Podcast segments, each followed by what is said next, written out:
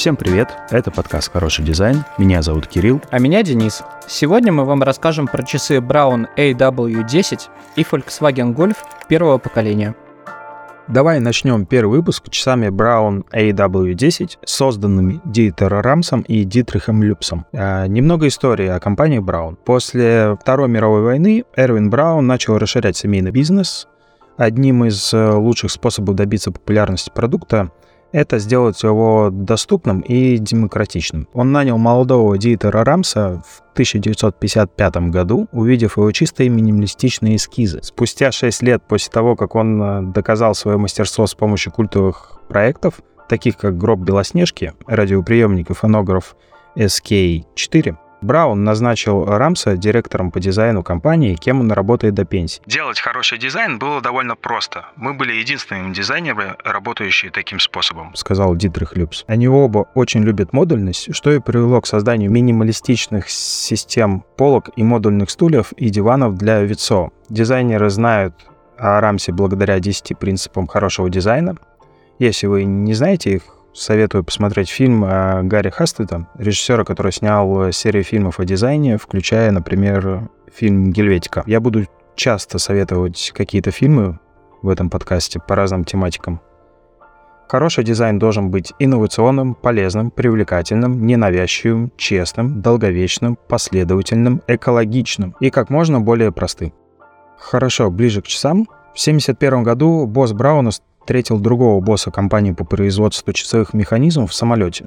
В то время Браун не имел никаких планов по изготовлению часов, и они оба хотели расширить свое дело, поэтому почему бы не сделать что-то вместе. В 1975 году появились первые часы AB20 с часовыми поясами на крышке, которые больше известны как дорожные часы. Впервые появилась самая яркая деталь этих часов э, — желтая секундная стрелка.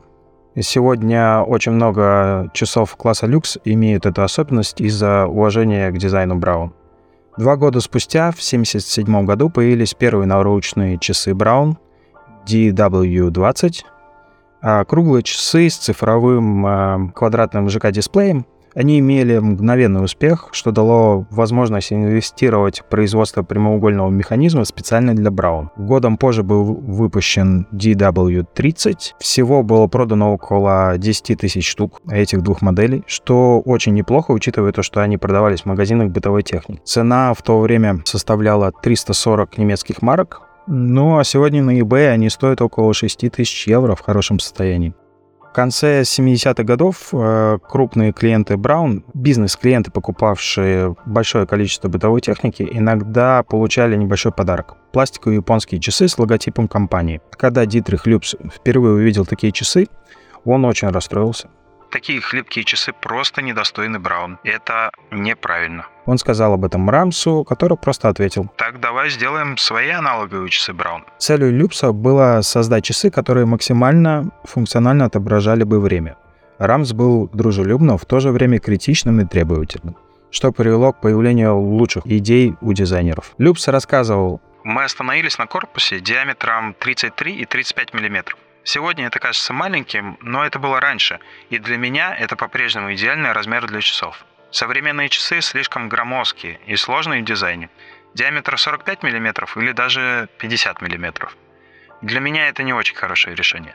AW10 толщиной всего 8 мм, выпущенные в 1989 году, имеют черное защитное кольцо из пластика, армированное стекловолокном. Оно было прижато к корпусу, и это было визуально интересно, а также очень практично.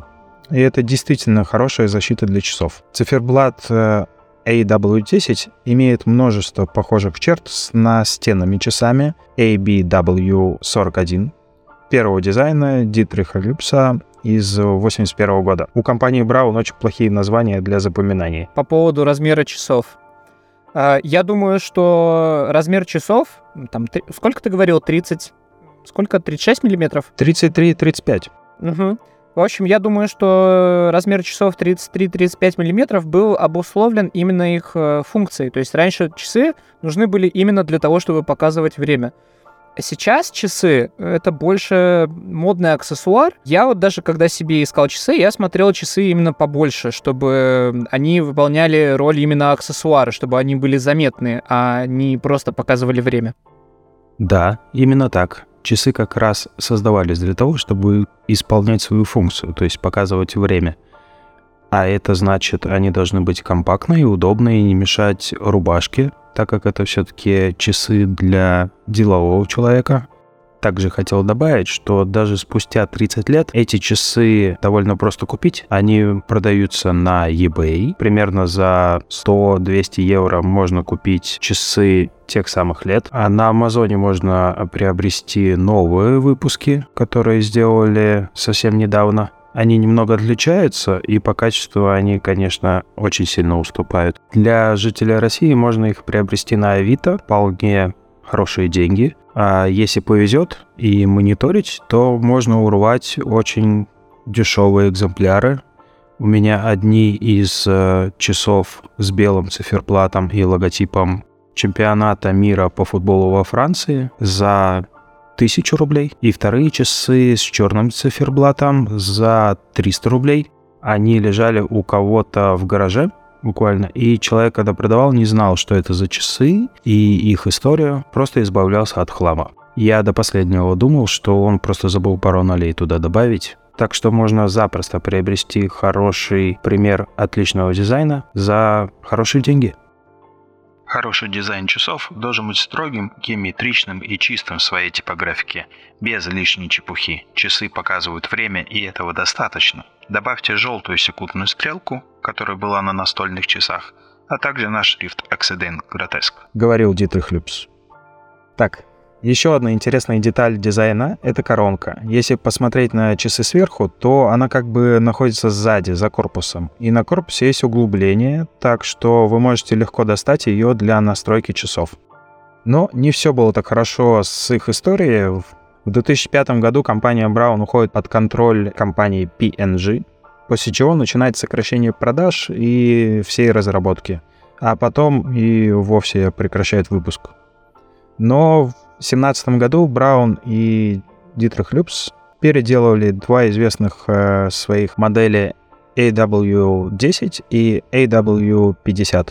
Они были немного обновлены, увеличены в размерах, однако отзывы о них не всегда положительные и цена довольно высока. Но все еще довольно просто найти оригинальные AW10 на eBay.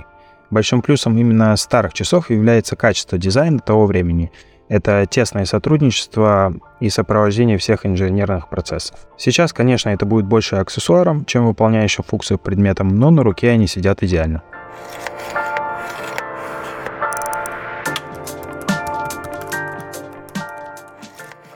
У нас первый выпуск немножко странный, потому что я буду рассказывать про автомобиль. Идея подкаста, на самом деле, пришла как-то, я не знаю, спонтанно, ну, наверное, ты ее долго вынашивал. Для меня это немножечко внезапно было, и даже, не, даже, наверное, не столько идея подкаста, сколько вот этот переход от размышлений к действию был достаточно спонтанный, и первое, что мне пришло в голову, это Volkswagen Golf, потому что это по-настоящему икона дизайна, э, икона автомобилестроения, и моей первой машиной был именно Volkswagen Golf, но второго поколения. Когда я его купил, я обалдел от того, какая это машина, э, какими качественными, качествами она обладает, э, как э, здорово она держит дорогу. Везде едет. Местами у меня был клиренс выше, чем у каких-нибудь кроссоверов современных быстро разгонялся, потому что гольф э, второй весил там 800 килограммов, и несмотря на то, что двигатель у меня было 72 лошадиных силы, а, ну и плюс ко, ко всему машина очень простая, дешевая в обслуживании. На моем моторе заводское ограничение скорости было 160 километров. Но я на нем разгонялся 165 километров, и не с горки, а вот именно по прямой. То есть, и еще там был запас. Машины делали с запасом, а на тот момент э, машина была уже старше меня. 165 километров на втором гольфе. Это на самом деле страшно.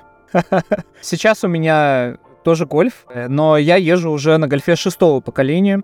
Это совсем другая машина, э, совсем другой комфорт, понятное дело, совсем другая управляемость, но в ней сохраняется преемственность и в дизайне, и в двигателе, потому что у меня стоит Все тот же мотор 1,6 э, литра, э, объем, но уже 102 лошадиных силы. Инженеры немножко его доработали. Тот старый мотор из, из 80-х, и получился тот, который у меня.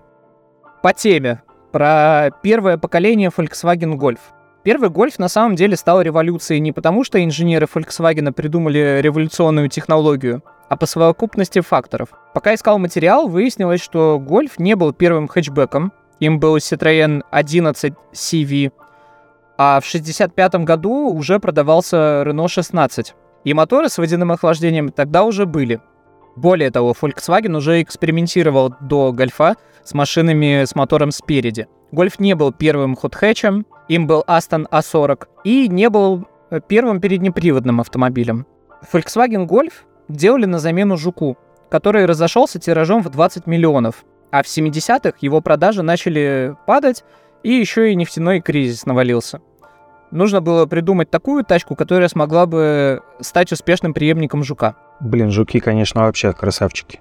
Да, Жук классная тачка. У нас тут в Познане несколько катается. Я недавно ходил на автомобильную выставку, выставку ретро-каров. И там было очень много представлено первых гольфов э, и жуков. Э, и эти машины до сих пор смотрятся очень круто. Они достаточно компактные. Э, сейчас уже такие компактные машины это какой-то экстремально бюджетный класс, но на тот момент э, это был нормальный хэтчбэк. Да, машины до сих пор выглядят здоровски. Да, согласен. Гольфы и жуки, в принципе, прям хороши. Тут на Кипре тоже довольно много жуков. Одно из хобби, когда гуляем, как раз фотографировать, можно с хозяином поговорить. Тут очень общительные люди. Недавно встретил хозяйку. У нее жук 68 -го года выпуска, Уху, ничего себе.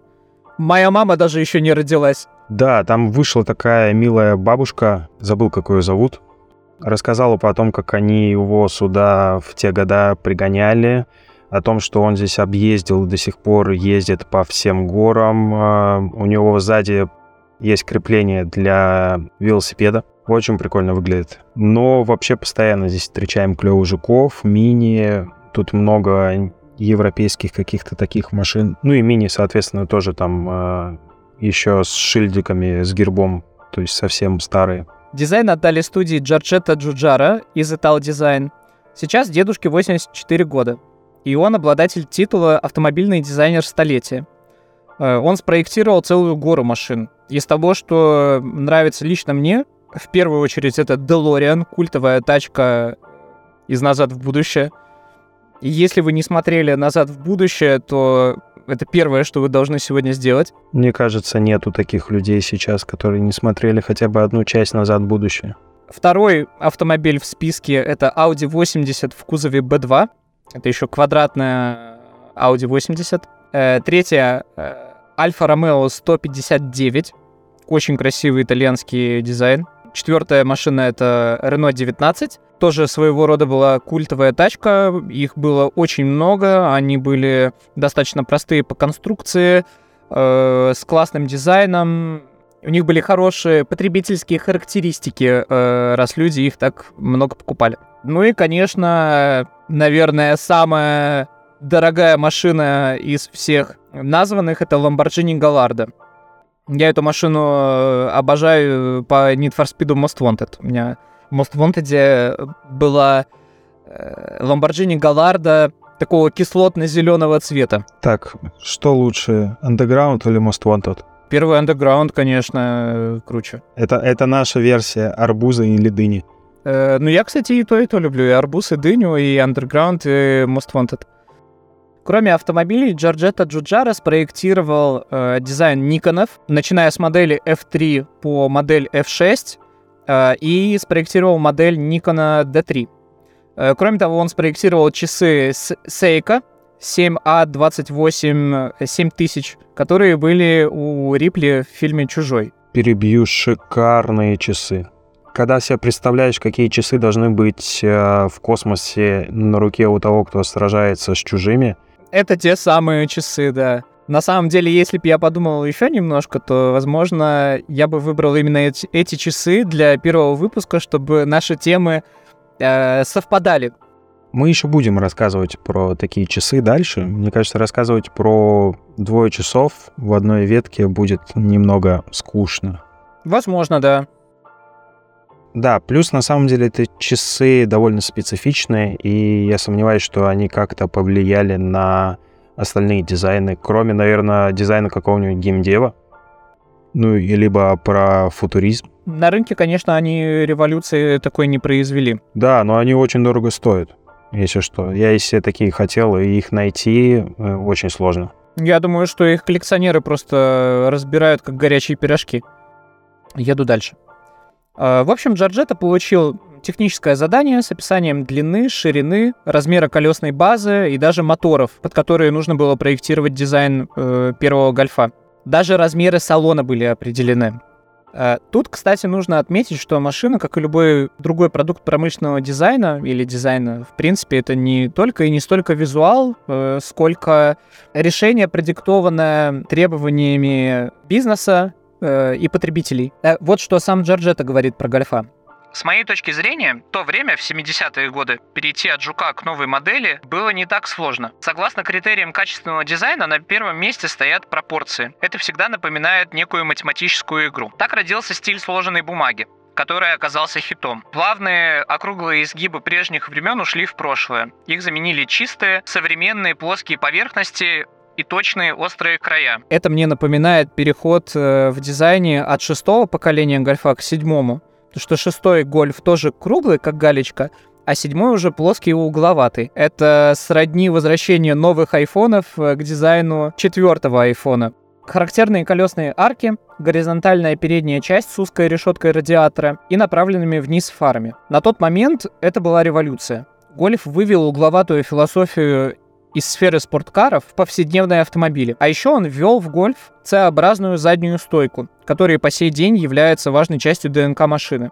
C-образная стойка — это вот э, стойка, которая отделяет э, задние двери от багажника. Используя аналогичный язык дизайна, Ital Design создал такие автомобили, как Lotus Esprit, BMW M1 и DeLorean. Если перечислять главные фичи, совокупность которых привела к успеху э, первого гольфа, ими стали просторный салон по сравнению с жуком и аналогами гольфа, вместимость багажника со складывающимся задним диваном, передний привод с мощным мотором с поперечным расположением, что и дало прирост места в салоне, простота и надежность, новая подвеска и легкий вес, что установило новые стандарты управляемости, несущий кузов вместо шасси, как у жука, и еще одна вещь, которая родила новый феномен автомобилестроении, это заряженный хэтчбэк. Именно Гольф продвинул тему заряженного хэтчбека, представив на рынок версию GTI с мощным мотором. Все это создало принципиально новый пользовательский опыт, задало новые стандарты автомобилестроения и создало такие термины, как гольф-класс и заряженный хот хэтч. Кстати, название гольф происходит от Гольфстрим, а не от игры гольф. Хотя в заряженных версиях GTI на ручки коробки передач ставили имитацию мяча для гольфа. В Америке Golf продавался как Rabbit с квадратными фарами и более массивными бамперами. Нужно отметить, что для разных рынков Golf продавался под разными названиями. Для Европы это был Volkswagen Golf, для Америки это был Volkswagen Rabbit, для Африки это был Volkswagen City Golf. Я думаю, что это какими-то местными э, юридическими ограничениями обусловлено. А так он, по-моему, вообще все создавал, да, за все брался. То, что, то, что он делал дизайн фотоаппаратов, меня прям поразило, потому что не сразу приходит к тебе в голову, что человек, который э, проектирует автомобиль, может спроектировать фотоаппарат. Угу. Согласен. Довольно разнообразные вкусы. То есть проектировать мебель, стулья, автомобили, причем такие легендарные, мотоциклы, часы, фотоаппараты. Хотя не могу сказать, что мне нравится э, как-то визуально дизайн Никона, особенно тех годов. Да и, в принципе, наверное, все, все дизайны Никонов. Не могу сейчас э, на скидку вспомнить, но, по-моему, Canon AE1 есть такой фотоаппарат, пленочная зеркалка. Он классный, и он такой, ну, можно сказать, что это икона дизайна. А Nikon, по-моему, F1. Да, согласен с этим. Но про дизайн э, фотоаппаратов еще поговорим отдельно. Там будет что обсудить на примере леек. Ну что, будем заканчивать выпуск. Спасибо, что прослушали наш первый выпуск. Подписывайтесь на нас э, в соцсетях, ставьте лайки, делитесь нашим подкастом со своими друзьями. И слушайте следующие выпуски.